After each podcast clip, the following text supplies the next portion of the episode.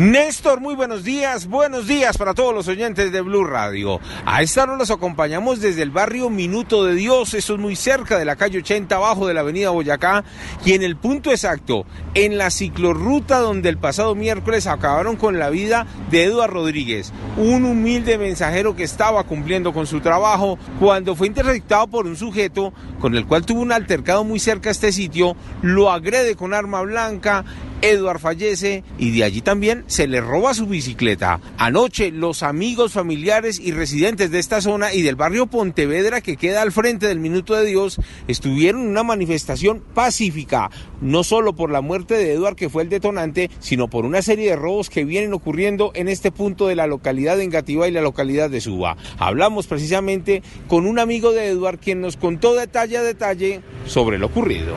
Eso me partió el alma a mí a todos allá cuando supimos la noticia. Y perdona que se me salgan las lágrimas, pero es que no aguanto la, la todavía es hora y yo lo recuerdo como, como el primer día que lo conocí. En medio de la ceremonia religiosa, de las oraciones que estaban haciendo los que conocían a Edward en este punto, llegó otro ciclista para contarnos lo que le pasó en la noche de ayer, donde por lo menos 15 ladrones, escuchen bien, 15 ladrones salieron del caño, le quitaron hasta sus tenis y le robaron todo lo que llevaba. Esto fue lo que nos contó también mensajero que vive muy cerca de este lugar.